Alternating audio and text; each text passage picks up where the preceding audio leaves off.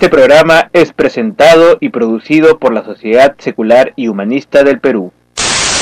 Yo leo la mente, pero a través de los dedos. Pero que nos vigila desde una puerta en esta casa poseída por fantasmas. Bienvenidos a este horóscopo especial.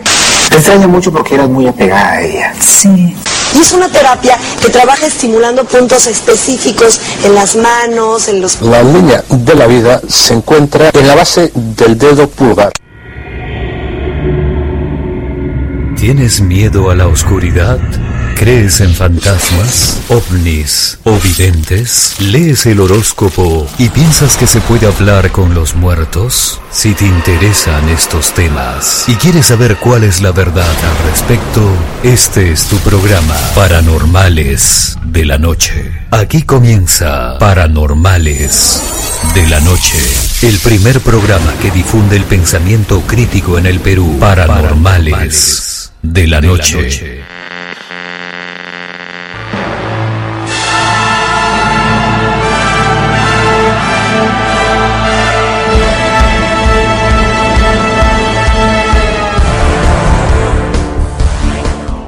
¿Qué tal amigos? Bienvenidos a una nueva edición de Paranormales de la Noche a través de los 97.7 de Canto Grande FM, como todos los lunes a las 10 de la noche, transmitiendo desde Lima, Perú, eh, para el mundo entero a través de www.cantograndefm.com y eh, a Lima Este en los 97.7. Eh, mi nombre es Andy Landacay y como todos los lunes estamos presentando este programa que es promovido por la Sociedad Secular y Humanista del Perú que busca difundir el pensamiento crítico eh, y aportar ¿no? al, al, al, debate, a las ideas, ¿no? que es el, lo que buscamos en este programa, a través de diferentes temas de divulgación científica y también otros temas eh, eh, relacionados con el pensamiento crítico, ¿no? que es lo que buscamos aquí en Paranormales. Le damos la bienvenida esta noche a Iván Antesana y a Víctor García Belaunde y a Adrián Núñez que nos acompañan también en la mesa. Hola Víctor, ¿qué tal? ¿Cómo estás? ¿Qué tal? Acá muy motivado por este debate que también va a agarrar carne, creo, ¿no? Porque hay, hay pasiones de ambos lados, ¿no? Hay gente que ama a los toros y otras eh, eh, que vamos a, está muy en contra de esta práctica, ¿no? Así es, ¿no? Pero bueno, y Iván, ¿cómo estás? Eh, bien, buenas noches. Bueno, sí, este es un debate que se ha organizado con poco, poco tiempo, pero que en contraposición ha generado bastante expectativa ahí en, la, en, en, en las redes. Uh -huh. Y sí, pues hay gente que, que, que, que, ama a los toros y otros que los aman, pero en churrasco. ¿no? Así que este, hay, hay, de todo, ¿no? Hay, hay posiciones en contra. Es un sí. tema que despierta mucha polémica y que obviamente pasiones de, de un lado y de otro, ¿no? Y, pero, que viene, y que viene muy bien como, como seguiría de precisamente del, del debate anterior, ¿no? Entre lo, en, entre lo, lo, omnívoro, la dieta palio, y lo vegano, lo vegano etcétera, uh -huh. ¿no? Adrián, también este, tu saludo. Hola, ¿cómo estás, Adrián? Hola, hola, ¿qué tal? ¿Cómo están? Sí, justamente a mí hay gente que me estaba diciendo que quiere hacer llamadas al programa claro. muy, muy interesados ¿no? por, por genera pasiones. Así es. Pero no sé si alcanzará el tiempo. Con, bueno, en la segunda parte del programa vamos a abrir el teléfono también para los que puedan llamar al 388-3800, 388-3800 también para que participen en la hacia la última parte de, del debate, ¿no? Eh, bien, vamos a aprovechar el tiempo para que no nos gane. Eh, vamos rápidamente con nuestro primer bloque, que es el bloque conducido aquí, la noticia idiota de la semana. Y bueno, también la coyuntura mundialista nos ha traído esta vez la nota curiosa de la semana. Vamos con esa, con esa, con esa nota introductoria.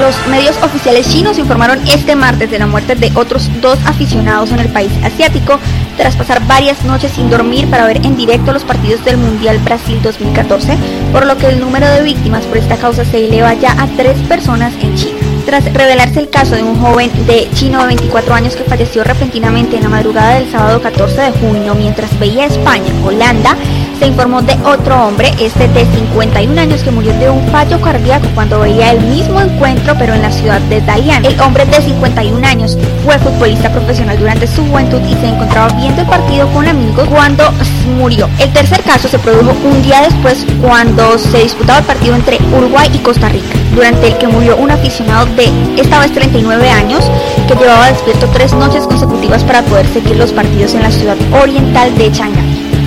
Él sufría, esta tercera víctima sufría de presión arterial y se desvaneció durante el encuentro y falleció en un hospital muy cercano, víctima de una hemorragia cerebral. Y pues para aclarar, las ciudades chinas tienen una diferencia de 11 horas con la capital de Brasil, Brasilia, por lo que los partidos de la Copa del Mundo se juegan a horas pues bastante diferentes. Pues por esta razón, los encuentros para los aficionados asiáticos más más tempraneros, más tempranos son a las 12 de la noche, pero muchos se disputan a las 3, a las 4 o hasta las 6 de la mañana y acaban ya al amanecer. Bueno, ¿qué opinan todos ustedes de esto?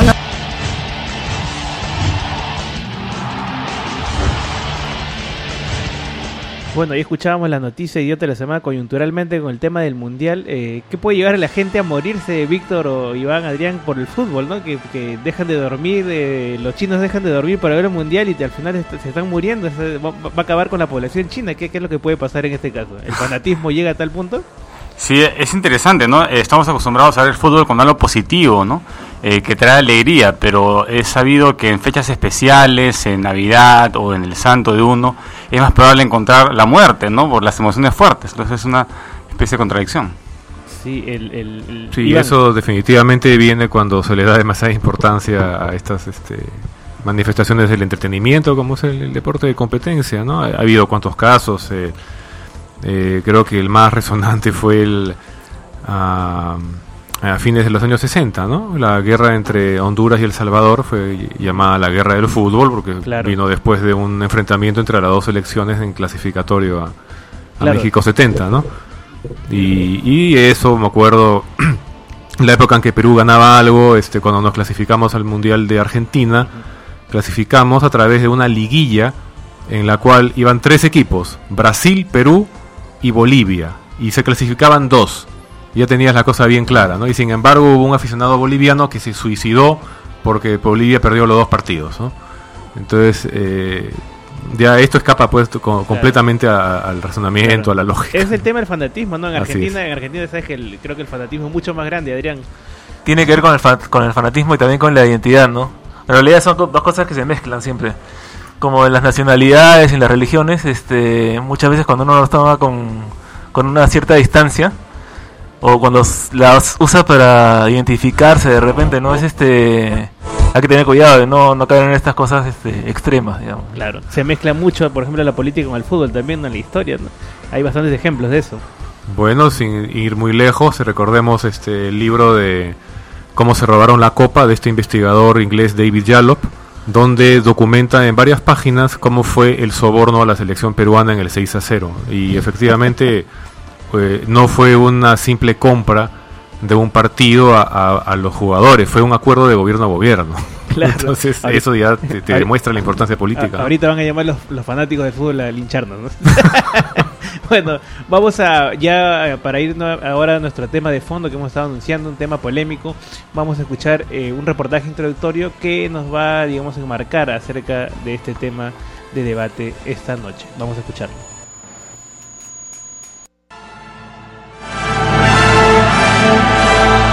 A lo largo de la noche vamos a escuchar argumentos a favor y en contra de las corridas de toros. Hay uno que enfrenta especialmente a defensores y detractores de este espectáculo, es el sufrimiento del toro. Hemos querido saber cómo se siente el animal desde que está en el campo pastando hasta que se abre la puerta de Chiqueros, sale a la plaza y comienza el espectáculo. La cría del toro de Lidia sobre todo está el romanticismo que tienes. El verlos nacer, verlos crecer poco a poco. Se tratan a los, a los toros igual que si fuera un hijo. Es un animal que está acostumbrado a vivir en un medio extensivo, que es donde, donde se cría, y el mero hecho de trasladarle a la plaza de toros supone una situación de estrés. Yo creo que el sufrimiento no es, ¿no? porque si el toro sufriera, por ejemplo, pues correría y no pararía, ¿no? Y sin embargo, pues se defiende, ahí está el torero y el toro a ver quién puede más. A lo largo del desarrollo de la corrida al animal se le aplican una serie de castigos, la suerte de varas, lo que se hace es aplicar una pilla de 9 centímetros que puede causar lesiones incluso de hasta 20 centímetros en la musculatura. Pasaríamos al, tercio de banderillas, causa fundamentalmente lesiones musculares y finalmente el, el estoque provocaría una muerte por hemorragia interna Considero que es más cruel llevar un animal que, no ha disfrutado de la vida, que en un año lo matan en un matadero, que entra por un pasillo oscuro y de repente le pegan un balazo en la frente.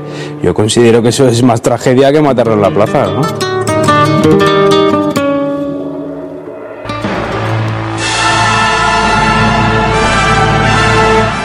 Bien, ahí escuchábamos el reportaje introductorio para este tema de esta noche donde vamos a hablar de lo taurino. No, no estamos en octubre todavía, pero, pero es un tema que nos han reclamado mucho y que hace tiempo que está en agenda y que bueno lo hemos planteado para esta oportunidad, para el cual tenemos aquí eh, dos ilustres invitados y para lo cual también voy a dejar en la moderación a eh, mi amigo Iván Antesana, quien va a dar las normas y va a plantear las preguntas también esta noche en el debate. Iván, te cedo aquí la posta para poder iniciar este debate.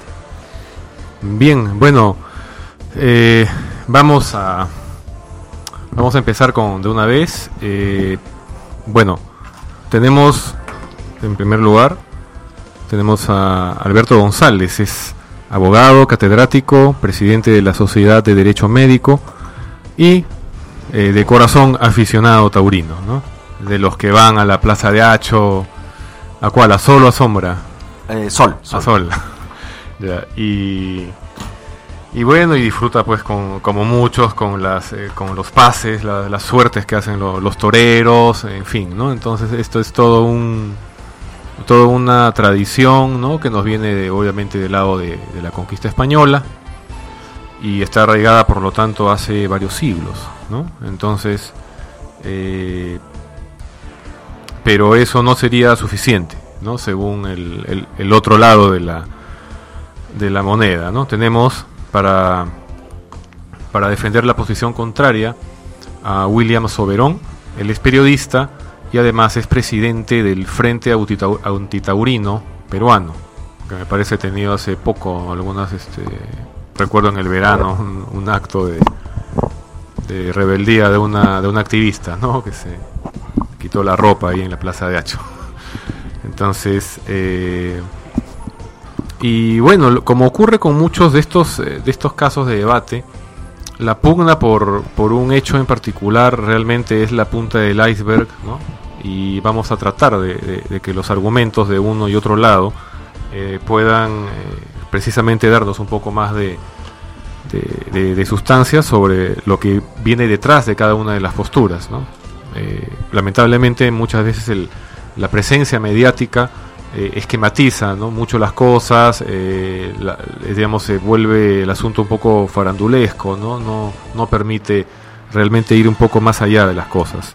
Vamos a, esperamos que los oyentes después de este debate tengan mejores elementos para formarse un juicio. Si es que tienen alguna posición ya tomada, podrán reforzarla o dudar de ella, ¿no? Para mí mismo, ¿no? Confieso que es un poco complicado tomar posición, ¿no? Eh, por un lado no soy aficionado a, las corridas, no, no voy, así como tampoco voy casi que a algún estadio he ido poquísimas veces en mi vida, ¿no? Entonces, eh, y sin embargo, eh, y eso espero que, que, William no- no- nos lo aclare más adelante, ¿no? Tampoco me queda muy claro, ¿no? Digamos, el papel real que puede jugar el activismo antitaurino dentro de una ética, ¿no? De- que se conoce como los derechos animales, ¿no? Que también es un término que llama a mucha, a mucha polémica, ¿no?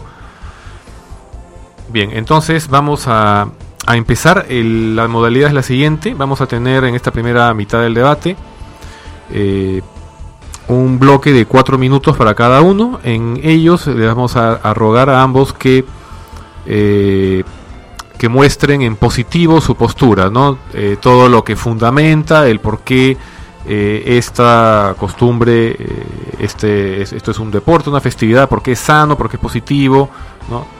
Eh, sin centrarse en ninguna de las críticas que, que haya recibido. ¿no? Después ya tendremos, después de los cuatro minutos, un bloque de seis minutos en que ya cada uno de ustedes se dedicará más bien a puntualizar por qué la posición contraria está equivocada, ¿no? según lo que acabaran de escuchar o lo- la información que previamente manejen. ¿no? Bien, entonces eh, empezamos. ¿Con quién empezamos? ¿Alguna preferencia? Una moneda. Una moneda. Yo, yo creo, si me permites, este, Iván, sí. este, ya que me toca a mí la posición positiva en este caso de este, Mm. presentar el, el lado, Ajá. este, digamos, la defensa del, del arte de la cultura taurina. Este, y, y creo que a la contraparte le, le tocaría en todo caso ofrecer la visión negativa este, para facilitar el debate. Si me permites, podría com- comenzarla yo. Si estás de acuerdo, William, no hay problema. En todo caso, quedemos claros que eso de po- de positivo o negativo no, no, no estamos este, incu- incurriendo en valo- una valoración ¿no? este, eh, clara, ¿no? Entonces, eh, bien, entonces eh, quedamos así. Vamos a empezar con, con Alberto. Tienes cuatro minutos Sí. para sustentar eh, en positivo eh, tu postura. Sí, en primer lugar eh, quiero agradecer mucho a Andy por la oportunidad que me da de nuevamente en regresar a esta estación y poder compartir con ustedes este momento tan interesante de poder debatir de, de manera alturada diferentes puntos de vista, no solamente por el tema de los toros, sino en otras ocasiones por otros temas que están muy vinculados a la cultura, a la ciencia, la investigación, cosa que hoy en día es muy necesaria para nuestro país, teniendo en consideración que creo que tenemos una posición común que en el sentido de que tiene que existir un análisis racional de las cosas a efecto de poder tomar decisiones, sino eh, por el contrario de esta posición, eh, situaciones eh, que se toman y se desarrollan en base a los sentidos o a los sentimientos, ¿no?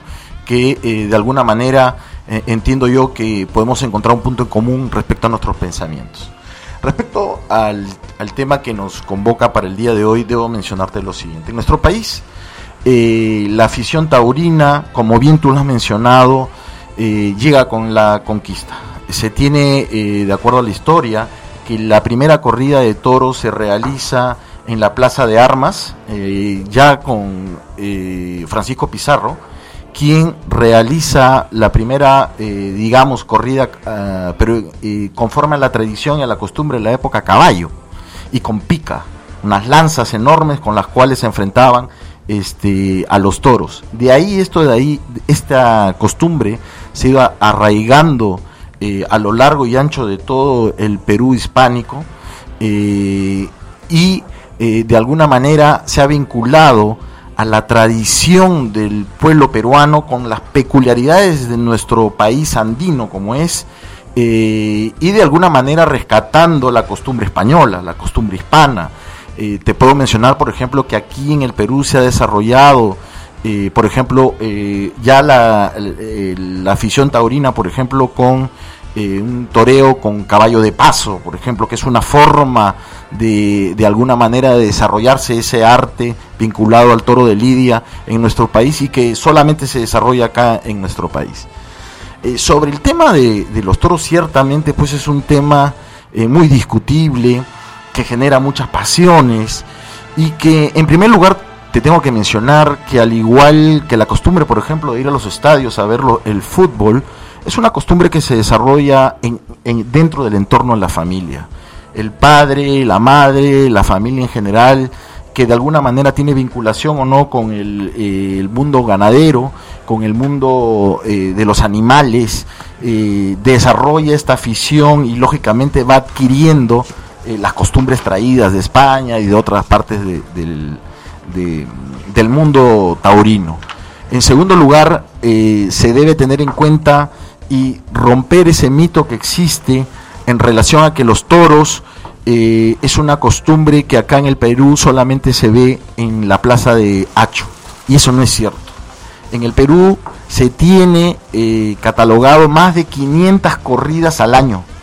Es decir, Lima y concretamente la Plaza de, Toros no es ni el 1% de la cantidad de fe- festividades taurinas donde se, se corre eh, y se hace faena, se mata al toro y se vive y se relaciona en, en- en- eh, y se vive en relación al toro. ¿no? Entonces, eh, ese es un, un punto que es importante que se va a mencionar, que es una tradición arraigada en nuestro país.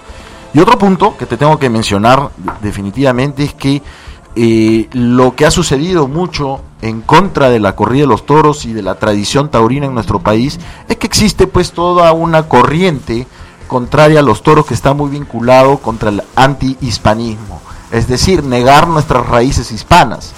Eh, como bien ustedes conocen, aquí en nuestro país el que no tiene de inga tiene de mandinga.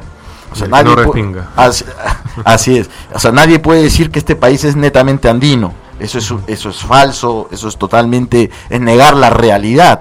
Tampoco se puede decir que este país es totalmente hispano, tampoco. Absolutamente, el que afirma eso de ahí pues está viviendo en otro planeta.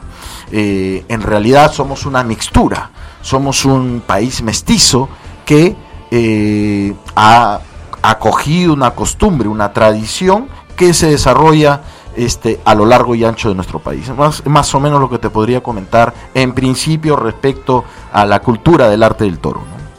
bueno, entonces eh, ya eh, pasamos a una pausa y cuando regresemos eh, escucharemos la postura de William.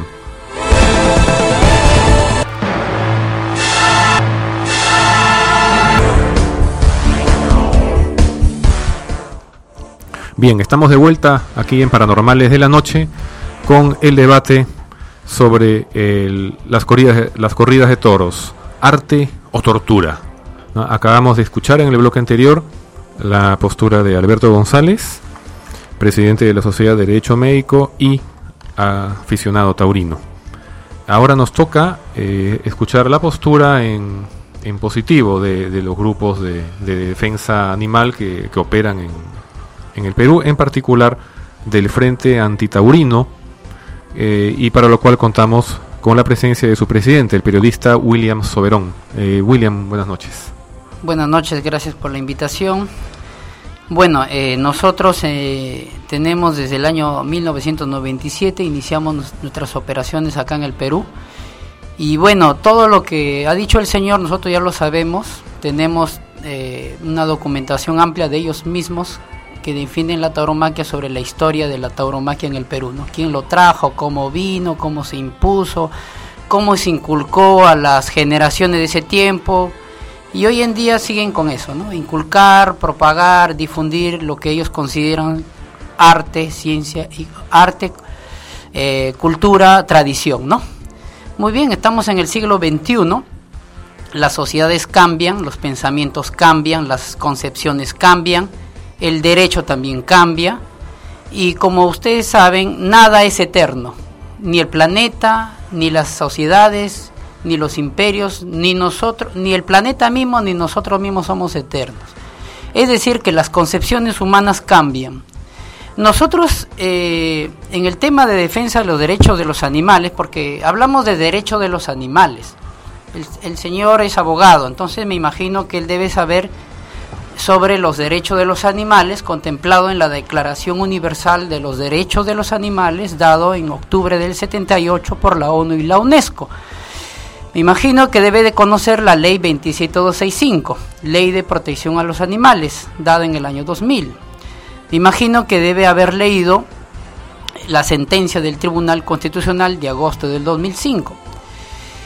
Y eh, los criterios eh, que ahora actualmente se maneja hoy en día es son cuestionados porque se tiene unos criterios antropocéntricos, unos criterios especistas y consideran a los animales como bienes. Los animales son bienes, los animales son objetos. Nosotros en nuestra investigación tenemos lo siguiente, defendemos los derechos de los animales. También como ser humano defendemos los derechos humanos. Defendemos los derechos del medio ambiente y ahora defendemos los derechos de la madre tierra. Para ir, para que ustedes nos entiendan la concepción universalista que tenemos. Pero específicamente si vamos a hablar del tema de derechos de los animales, bueno, nosotros aquí en el Perú hemos empezado a cuestionar ese espectáculo que durante mucho tiempo se nos dijo que es arte, cultura y tradición. Cuando nosotros empezamos era la voz, éramos la voz en el desierto. Bueno, pero el tiempo nos ha dado la razón. El 80%, 83.1% en Lima y Callao, según la encuesta de la Universidad de Lima, rechaza las corridas de toros y los actos de crueldad a los animales. Según la encuesta Datum, más del 70% rechaza los actos de crueldad a los animales a nivel nacional. Hemos logrado, por ejemplo, una serie de pronunciamientos del Colegio de Abogados, del Colegio de Psicólogos, de la Defensoría del Pueblo, del Tribunal Constitucional, el Colegio de Abogados también se ha pronunciado, en relación a que los niños no deben existir y ver estos espectáculos sangrientos, crueles, que realmente repercuten en la formación del ser humano. Y si el Señor habla de cultura, arte, tradición, bueno, nosotros vamos a ver qué significa esos conceptos. ¿Qué cosa es cultura? ¿Qué cosa es arte y qué cosa es tradición? ¿no? Bueno, cultura es desarrollo intelectual o artístico. Civilización, labor de la tierra. Cultivo, resultado efecto de cultivar los conocimientos humanos y de ejecutar las facultades intelectuales. Sinónimos de cultura, sabiduría, erudición, educación, instrucción, ilustración, formación, civilización. Los antónimos es ignorancia, barbarie. La pregunta, ¿la finalidad de la cultura no es acaso elevar al hombre en todos los niveles más altos de su desarrollo y consecuentemente ser más civilizado con sus semejantes, la naturaleza y los animales? Nuestra orientación por evolución va a ese sentido, a evolucionar en varias concepciones que se tienen. Por eso es que en el año 1954, para que vea, en Argentina se da la ley penal que sanciona con cárcel los actos de crueldad a los animales. En Estados Unidos está considerado como delito mayor los actos de crueldad a los animales. Solamente existen en siete países donde ha llegado la influencia de los españoles estos espectáculos sangrientos como son las corridas de toros. No hay en Chile, no hay en Bolivia, no hay en Argentina. En otros países se está prohibiendo con iniciativas ciudadanas, con proyectos de ley. Hasta los propios presidentes de la República, en una decisión política, están hablando contra estos espectáculos taurinos. ¿no? Entonces, el avance de la, y la solidaridad y la acción de los defensores de los animales va en ese sentido, defender la vida, no defender y no justificar los actos de crueldad, porque eso denigra la condición del ser humano. Mm, bien, eh, bueno, ahora sí, eh, a pesar de que ya ha habido algún intercambio, eh, vamos a pasar al, siguiente bloque de la discusión y ahora van, a ser seis minutos por cada uno y en este caso sí pediría ya, digamos, tomar directamente las posturas contrarias ¿no? y, argumentar por qué razón están equivocadas y dónde ¿no? Eh, y por qué razón no tiene sentido, ¿no? básicamente. ¿no? Ya, creo que deben conocer ambos los de sobra los argumentos, pero eh, queremos que los que puntualicen para el beneficio de nuestros oyentes, ¿no? por qué razón no está bien o está mal. ¿no? Hay, en la red hay de todo, ¿no? así que eh, de pronto acá con, personas especializadas vamos a tener una idea más este, de, primera mano. Entonces empezamos con Alberto, eh, seis minutos para eh, refutar la postura antitaurina. Sí, en primer lugar, este, para William ha hecho una serie de comentarios a lo largo de su disertación. varios, su participación ha sido muy variopinta. ¿no? En primer lugar, respecto eh, a los actos de crueldad. Aquí es un tema que debemos analizar con bastante cuidado, sobre todo en los días tan confusos en los que vivimos, donde lamentablemente no existe una debida formación, por lo menos en el aspecto filosófico y ético. ¿A qué me refiero concretamente? ¿Es, ¿El animal sabe que existe? El animal tiene capacidad de darse cuenta de su propia existencia, ¿qué cosa es la existencia? En el caso del ser humano, es esa facultad que tiene de poder reflexionar y darse cuenta de su propia existencia, de su autonomía e individualidad frente al pasado en proyección hacia el futuro. La persona sabe que es un presente que trae tras de sí, no es un ser que de un momento a otro apareció en, en la tierra y que no sabe a dónde va, no. Todos nosotros sabemos que venimos de algo o de alguien. Todos nosotros venimos y sabemos que tenemos un pasado. Todos nosotros sabemos que tenemos un futuro y sabemos hacia dónde vamos. Esa es la característica fundamental del ser humano. Y todo esto como consecuencia del uso de la razón. La pregunta es, ¿el animal sabe que existe? Lo que sucede, mi estimado amigo Iván, es que lamentablemente en este mundo donde ya no se estudia filosofía como antiguamente se estudiaba en las escuelas, ni siquiera en las universidades, sino en las escuelas primarias y secundarias donde no había formación de ética, se entendía y se podía eh, eh, conocer que solamente las personas, los seres humanos como criaturas, en esta tierra tenemos esa capacidad de poder darnos cuenta de la existencia.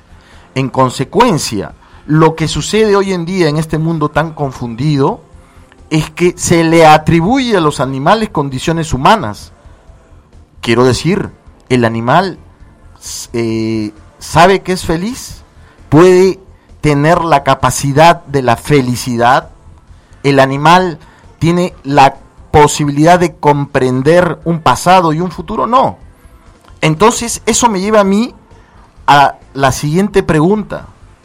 ¿Cuál es la finalidad de los animales? Y ahí venía la crítica de William. William decía, tenemos criterios antropocéntricos. Efectivamente, la constitución política del Estado peruano en su artículo primero dice con toda claridad que el fin supremo de la, del Estado es la persona humana artículo segundo y demás artículos de la Constitución Política del Estado peruano establecen que la vida eh, y demás eh, cualidades inherentes a la persona son los derechos fundamentales de éste.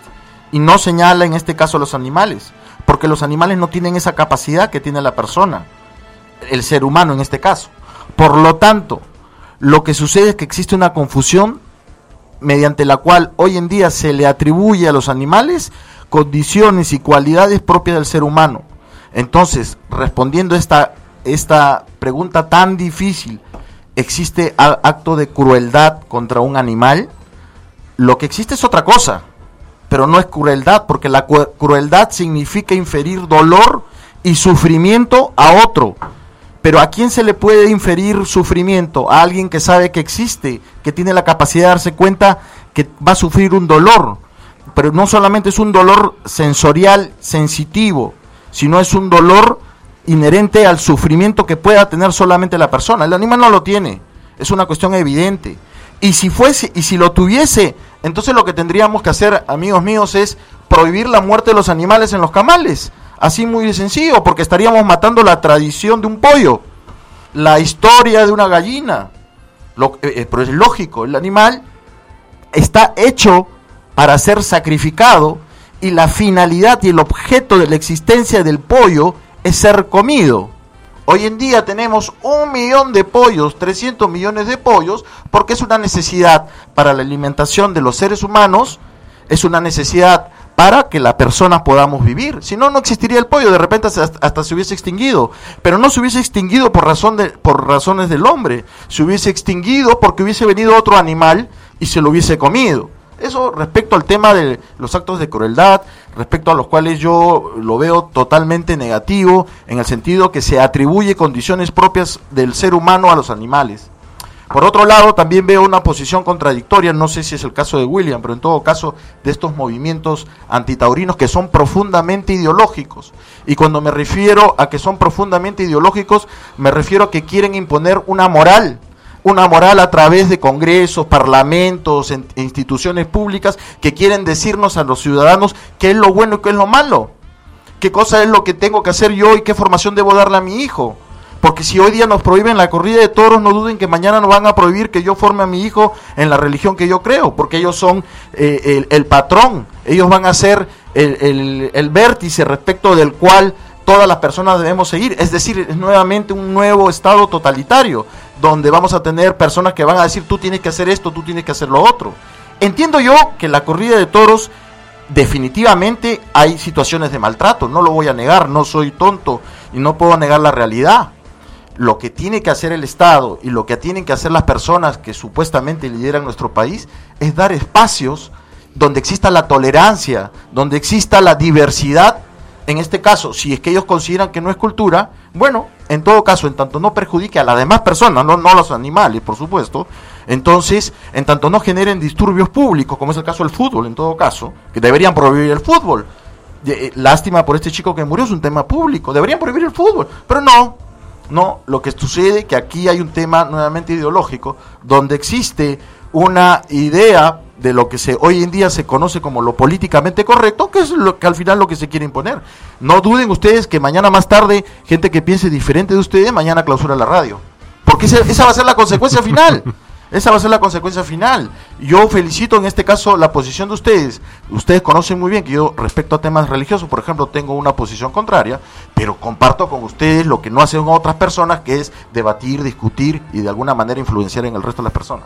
Sin embargo, tenemos que clausurar este, este- tu turno, Alberto. Este, Sí, le vamos mucho- a dar unos tenía 30 mucho seg- más que hablar. Unos 30 segundos más le vamos a dar este, disculpa, William. a William. Bueno, eh, en realidad este, hay que entender una cosa, ¿no? Yo pienso que aparte de, estudiar derecho hay que estudiar psicología, etología, hay que estudiar otras cosas para entender cómo está pues nuestra nuestra sociedad, ¿no? Sociedad, ¿no? Porque por ejemplo, eh, ¿cómo se explica de que una un adolescente y unas adolescentes hayan matado a su familiar y que en principio mataban ani- animales, ¿no? Empezaron matando animales, insectos, después mataron a sus semejantes, ¿no? Así empiezan y se habla después de no hay paz, no hay etcétera lo otro. Nosotros hemos yo hoy día he traído pruebas porque yo digo, no, si yo me guío por lo por la mi emoción, como dice el Señor, mi emoción, mis sentimientos, ¿no? Pero aquí hay una cosa. Hay pruebas y documentos que nosotros hemos demostrado, hemos enviado a las instituciones del Estado para que se pronuncien ellos mismos con todo su equipo técnico, tengan que ver si es factible o no es factible esto del espectáculo taurino. Mire, el, Señor dice pues no que solamente los seres humanos no tienen esa es racional, ¿no? Entonces, ¿por qué ah, y nos acusan nosotros que le atribuimos a los animales pues este características humanas? Pero ellos hacen con el toro.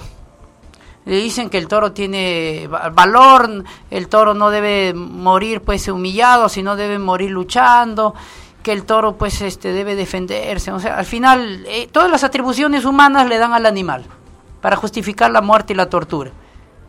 Ellos dicen pues que es mejor y es más digno que un toro muera en el ruedo que muera en el camal. Entonces ellos mismos caen en eso, de atribuirle eh, ubicaciones al animal para que mejor su camino sea más decente e ir por este camino. Yo tengo aquí, por ejemplo, pronunciamientos, y yo le recomiendo al señor que estudie la ciencia de la etología, que dicen los estudios. Algunos animales pueden sentir y pensar de manera similar a los humanos. Esto yo no lo voy a leer porque es largo. ¿Qué dicen los estudios?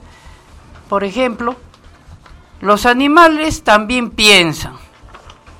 ¿No? ¿Por qué? Y aquí está toda la fundamentación. Neurocientíficos demostraron que los ratones sentían una angustia significativamente mayor cuando veían a un ratón familiar, sufriendo que cuando veían la misma clase de dolor en un extraño comparten la angustia los ratones. ¿No? Actitudes culturales respecto a los perros. Se hace todo un estudio en realidad y se dice que los perros tienen desarrollado más la fidelidad, ¿no? Que el humano, ¿no? Y lo que quiero decir es lo siguiente. Nosotros debemos aprender de los animales. Hay un cantante que dice quisiera ser civilizado como los animales. Porque mira lo que hace el ser humano. Guerras, toda una serie de, hechos en el planeta, destruyendo el medio ambiente, torturando a sus semejantes, que esto, que el otro. Ahí está el fútbol, pues. El fútbol, ¿qué ocasionaba el fútbol? Que se llegue a matar a otros por pasión, por fanatismo. ¿No? A eso ha llegado. Entonces, el Señor dice que es creyente, ¿no? La, en la misma encíclicas del Vaticano, o sea, la- el catecismo, lea usted el catecismo del 2010, ahí habla sobre los animales, reconoce los derechos de los animales. El Papa también habló de a favor de los animales. No, bueno, Cipriani es el que apoya la tauromaquia, estamos en contra de Cipriani porque él pertenece a una corriente política también, ¿no? Es el Opus Dei. Pero nosotros defendemos a, a- Francisco de Asís. ¿Por qué, por ejemplo, el Señor no nos menciona a Francisco de Asís? ¿Por qué no me menciona a Jesús? Que Jesús, o sea, si hablamos en términos espirituales, bueno, Cristo defendió su creación. Y en la Biblia, en una serie de capítulos, versículos, habla de defensa de los animales. Dice, el justo se preocupa por la vida de sus animales, mas las entrañas de los malos son crueles. El señor dice que, bueno, ¿por qué no van al camal, no? Ese es, ese es el, como ya no hay argumentos, hay que desviarnos y hay que ir al camal, ¿no? Déjenos con nuestro negocio, con nuestro espectáculo taurino, váyanse al camal, ahí sufren más, todo eso. Entonces ya no hay argumentos. Nosotros hemos presentado una serie de pruebas y documentos. Se ha pronunciado el Colegio de Abogados, efectivamente los niños no deben ingresar porque hay que defender el interés superior del niño para que no adquiera ese esa insensibilidad, aprendan a ser solidario con la vida. ¿No?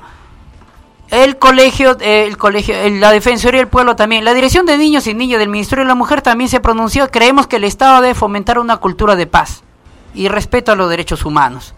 Y también hemos llegado al Tribunal Constitucional, que ahora los señores, bueno, ya sabemos qué tribunal dejó el gobierno anterior, que, que hasta decía que los delitos del frontón no es de lesa humanidad. Con ese mismo criterio también dicen, bueno, entonces como los delitos del frontón de lesa humanidad, ahora dicen que es constitucional torturar. Entonces, ¿nosotros en qué estamos?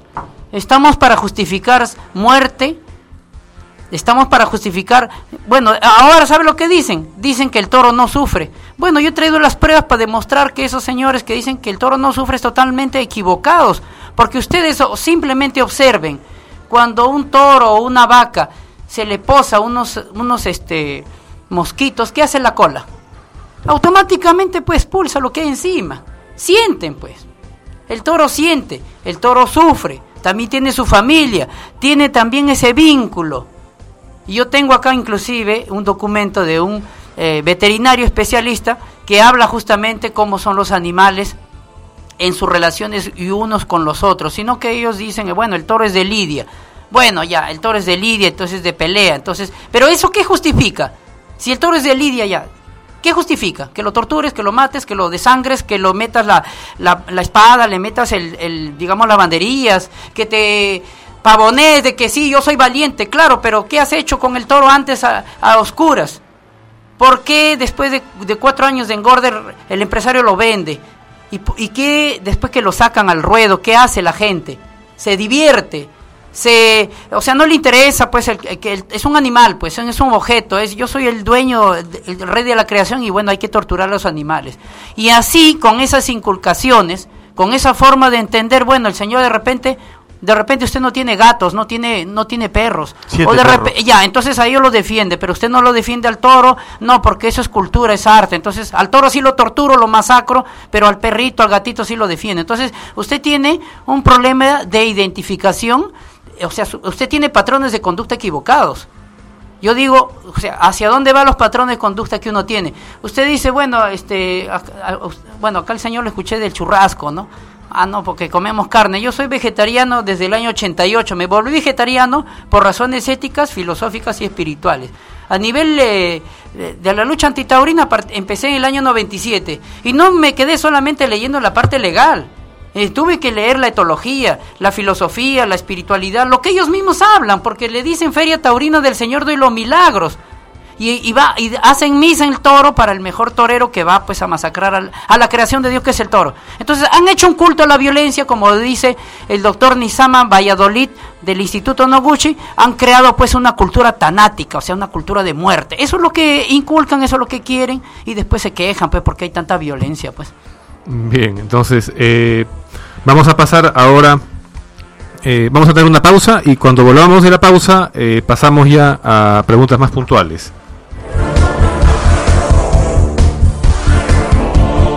Seguimos con más. Canto Grande FM.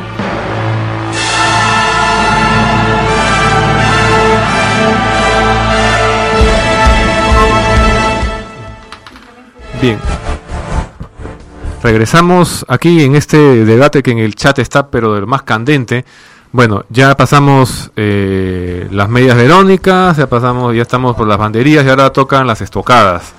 Eh, Recordamos a los oyentes, pueden llamarnos al 388-3800 para que sus llamadas salgan al aire y puedan preguntarle algo a Alberto o a William. 388-3800. Eh, bueno, eh, ahora vamos a tener más bien eh, en las últimas intervenciones ya en el programa eh, preguntas eh, concretas que vamos a, a procurar que las respondan los dos desde cualquiera de sus, bueno, con cualquiera de sus argumentos. Lo primero es este, bueno, hay, hay toda una, una polémica sobre el asunto ético alrededor de los animales.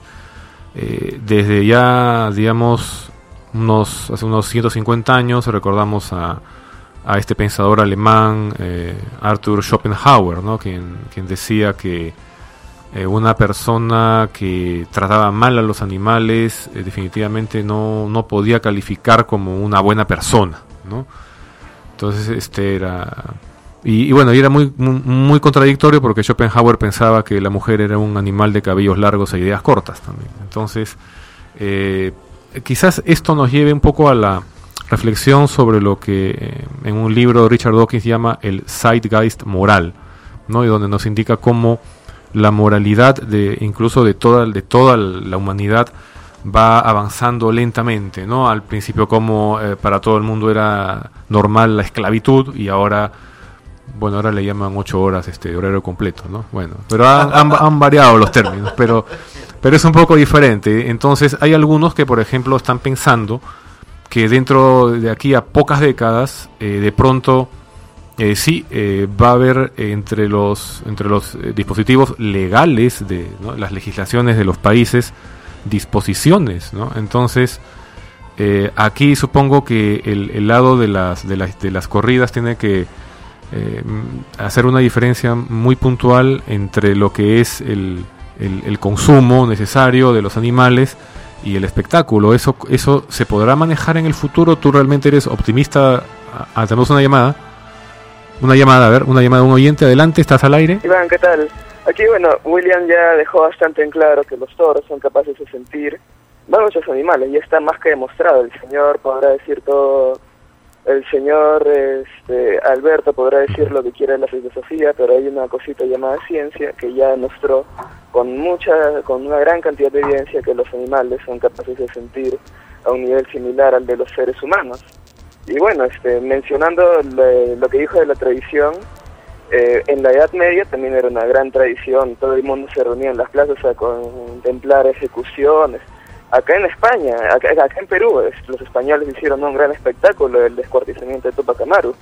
Estoy hablando de que, como el señor William ya mencionó, el mundo está cambiando, los países están cambiando. En los países más avanzados no se permite tal maltrato a los animales y bueno, estoy seguro de que acá en Perú se va a reconsiderar y eh, va a pasar a ser uno más de esos países. Sería todo, muchas gracias. Muchas gracias, eh, gracias al oyente Miguel Santiago. Eh, y retomando esta pregunta del oyente, eh, te, te quería preguntar, Alberto, eh, ¿existe algún plan B de parte del, digamos, de las posturas taurinas? Porque, mm, digamos, en este momento quizás eh, todavía eh, para los que las disfrutan en este momento, eh, se mantengan como algo, como algo bien visto Eh, para el futuro, digamos, eh, ¿qué, qué perspectivas tienen?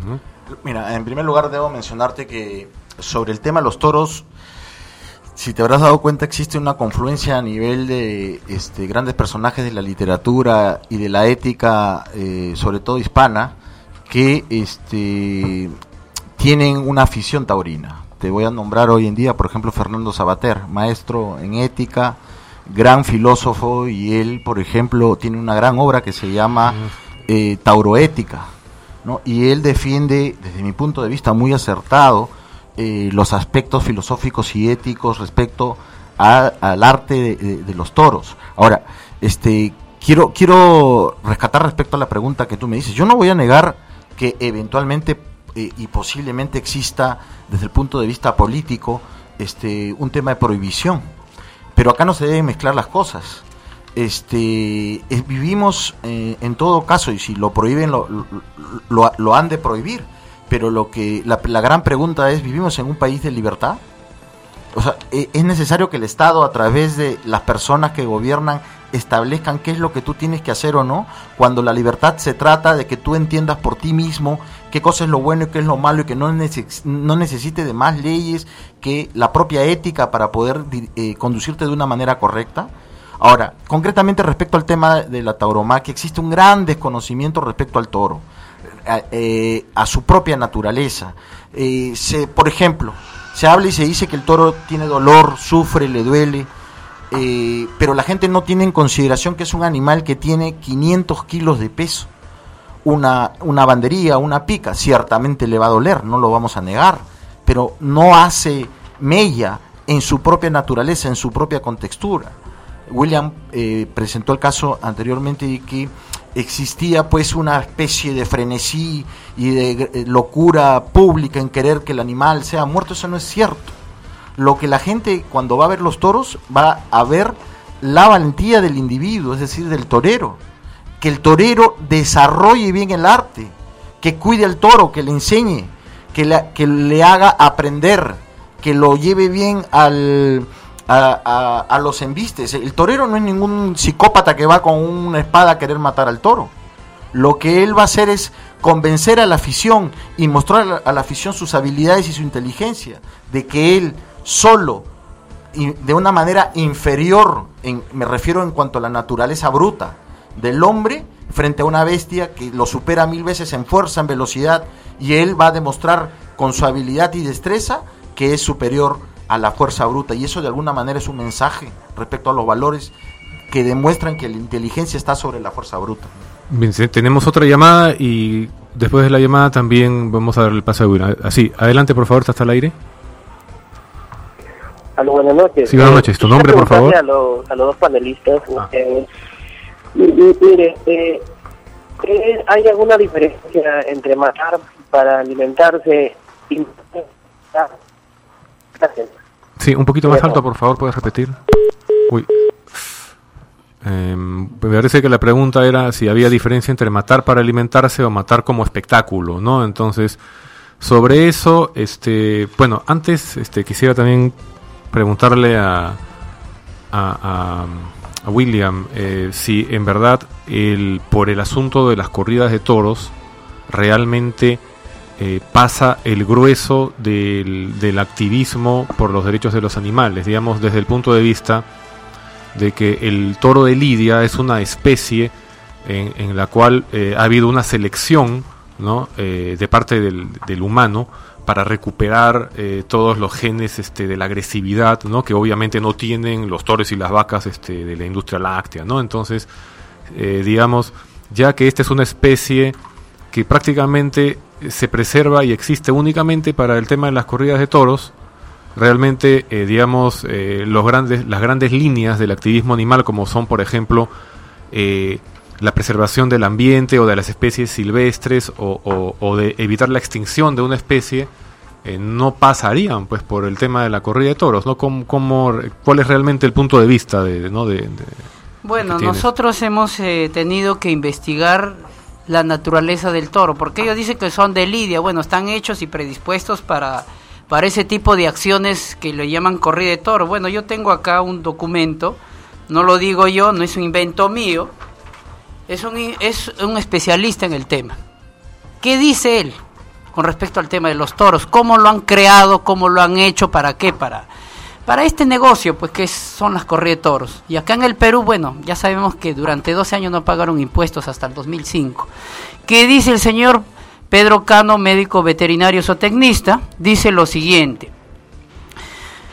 La mansedumbre de los toros, dice, eh, esta mansedumbre de los bovinos eh, es específica de su especie. El ejemplo clásico son los rumiantes especializados en la producción de leche, los cuales llegan a un grado de domesticidad mejorada por las técnicas médico-veterinario, zootecnista, que deben ser óptimas para lograr el manejo necesario para realizar dos ordeños. Bueno, sigue diciendo, la agresividad, eh, agresividad del toro de Lidia se ha obtenido a través de una selección natural, mm, selección artificial introducida por el hombre para obtener factores de embestida y de bravura y desechar caracteres de domesticidad y mansedumbre para su reproducción.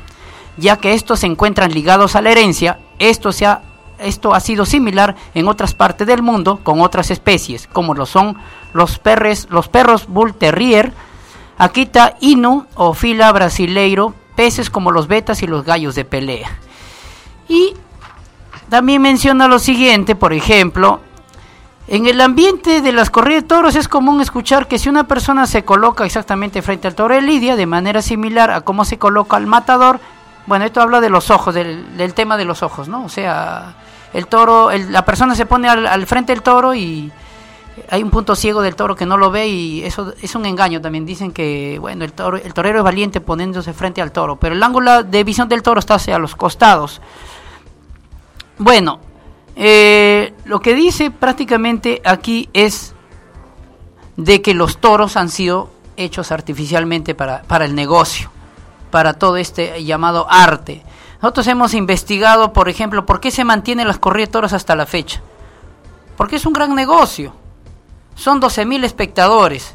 Entonces, eh, los que empresarios, ¿por qué un empresario está detrás de la tauromaquia? ¿Para qué? Para criar los toros, engordarlos, venderlos, contratar toreros, este, el médico veterinario, bueno, el tema de, de los impuestos. Ah, no, al municipio del Río no hay que darle nada. Esos, eh, bueno, esos son, son, este, ¿cómo dices? Marginales, ¿no? Entonces así han evadido impuestos y este bueno que siga el negocio que sigan la toda la mm, parafernalia que hacen fuera de la plaza y eh, hay que llamar a la iglesia para que bendizca al torero hay que hacer la misa todo eso no pero estas cosas no salen esto yo lo presenté a un diario conocido nunca lo publicó o sea ahí consulten con los veterinarios porque por ejemplo ellos dicen que el toro no sufre yo tengo acá el, el- propio documento de ellos por si acaso no es no es invención mía porque esto lo exhiben en su en una página web no, el toro no sufre, dicen, ¿no?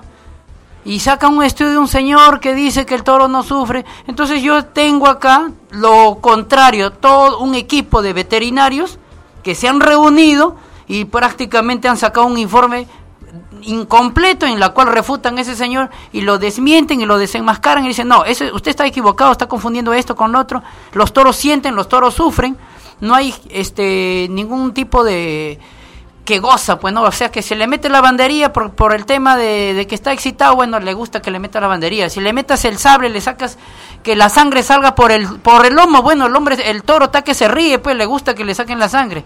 O sea, ¿dónde está la mentalidad? Pues, ¿a dónde ha llegado la mentalidad del humano al justificar, bueno, eso sí es arte? Y yo, yo quiero mostrarte acá, mira, para que veas hasta dónde han llegado este, estos, estos señores, ¿no? Y- y acá están en sus propios documentos, o sea, los propios autores de estos, de estos espectáculos salen pues diciendo en los medios, ¿no? Este, acá está, porque acá tenemos un archivo. Y para que vean, ¿no? Yo digo que deberían, creo que ir a un inmediatamente a un doctor, ¿no? A un doctor, a un médico, ¿no? Porque prácticamente no está en sus cabales, ¿no? Aquí está. Esto salió en una oportunidad, y ellos mismos dicen, ¿no? Aquí está. ¿No? Las corridas son crueles, salvajes, pero bellísimas. O sea, yo creo, ¿no? Como hay, es bueno conversar con un psicólogo, con un psiquiatra, ¿no? Este, realmente qué pasa, pues. eh, Bueno, mira, ahí y- sería y- toda y- una discusión sobre realmente acá. la estética. Y que termino verdad, acá. ¿no? Usted ha visto personas que tiran los gatos y dicen, el gato volador, dicen, lo tiran al gato. O otros que torturan a los animales, bueno, se, mira, niños se agarran el gato ahí, ¿no? Y se, se graban con el video, pues. Mira, yo soy el, este, el vencedor de gato. Y eso mismo no hacen en Hacho con el toro. Y se exhiben los toreros. Mira, yo soy el vencedor. Mira el vencido. Yo soy el. Mira el vencido, el toro sangrando y sufriendo. Yo soy el vencedor. O sea, están en la misma, en la misma. Bueno, Iván, discúlpame, Sí. discúlpame rápidamente. Este, yo pensé que, que William iba a ser un, un poco más serio en sus comentarios, un tema de discusión un poco de, de mejor nivel, pero este, en ninguna parte, él, me- por lo que veo, nunca ha ido y nunca ha visto una corrida de toros, no la ha presenciado. Lo que él dice no existe, no es así, no existe un envanecimiento de las personas diciendo yo soy el torero y yo soy el vencido. Finalmente sí quería dejar sentado un último punto respecto a lo que él mencionaba que tenía informe el Colegio de Abogados de la Defensoría del Pueblo, los ministerios. Yo te voy a decir una cosa, como abogado que soy, esos informes y todo eso de ahí, sinceramente a mí me tienen sin ningún cuidado, porque lo que te tengo que decir es lo que todo el mundo sabe. ¿Qué seriedad puede tener todos esos organismos frente a hoy, a, los días que en que vivimos eh, actualmente, donde obedecen ciertamente a lo que el pueblo quiere escuchar? Es decir, qué tan serios son todos los argumentos que ellos plantean, y no solamente por el tema de los toros, sino en general. lo que ellos tienen que hacer es satisfacer al pueblo respecto a lo que escuchan y a lo que ven. Entonces, así te das cuenta tú que eh, estamos pues agobiados, las personas que queremos saber sobre temas este, realmente sustentados científicamente, estamos cansados pues que este, tengamos todos los días combate, este, esto, eh, eh, al fondo hay sitio y esas cosas, ¿no? Entonces, para eso están esos informes, realmente. Bien, bueno, tenemos que, cortar aquí, hemos robado un par de minutos al tiempo. Eh, muchísimas gracias a, los asistentes a este debate, en verdad hay varias cosas que, que, faltaría puntualizar, ¿no? Pero bueno, eh, creo que hemos sentado las bases para, para seguir investigando. Eh, probablemente podamos continuar en alguna otra ocasión, ¿no? algún, ¿Tienes unos 15 segundos para una despedida rápida. Que nos visiten en nuestra página web Frente Antitaurino, ponen en Google Frente Antitaurino, ahí está la información en nuestras convocatorias. Y lo que el señor dice, no, acá está su propio documento, qué, qué atributos le, dicen al torero, ¿Qué, qué virtudes tiene. Tiene valor y personalidad. Claro, al torero, no, no al animal. o sea, eh, eh, después de todo ese...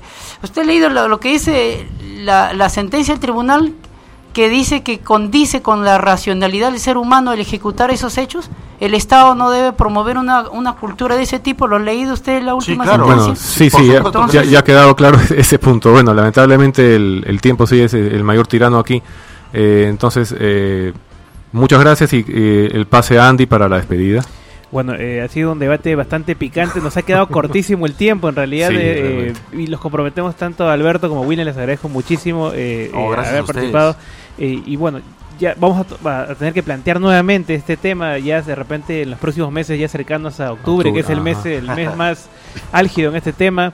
Eh, les agradezco su paciencia su tolerancia, no haber tenido un debate con respeto, ¿no? Que es lo que queremos aquí en el programa. No buscamos hacer sensacionalismo, ¿no? No buscamos eso, no buscamos que se debatan ideas, ¿no? Que se compartan y que se llegue a una conclusión, ¿no? Bueno, yo creo que el público ha sido beneficiado esta noche y todos los que también están participando a través del chat, les agradecemos mucho. Eh, mi nombre es Andy Landacay, estoy hablando a nombre del equipo de Paranormales de Noche esta noche con Iván Antesana, Adrián Núñez y Víctor García Belaunde. Y eh, les recordamos que el próximo lunes sí ya tenemos, eh, nos confirman que tenemos a Carlos Bruce el, próximo lunes para hablar de este tema de la unión civil, que es un, otro tema también polémico y que despierta también eh, sentimientos encontrados en nuestra sociedad. Volvemos el próximo lunes a las 10 de la noche aquí en Paranormales de la Noche. Chao.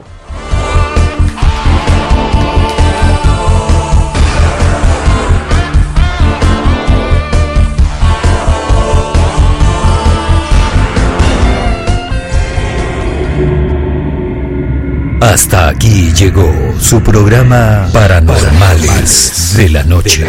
Nos volveremos a encontrar todos los lunes a las 10 de la noche a través de los 97.7 de Canto Grande FM y a través de la web www.cantograndefm.com.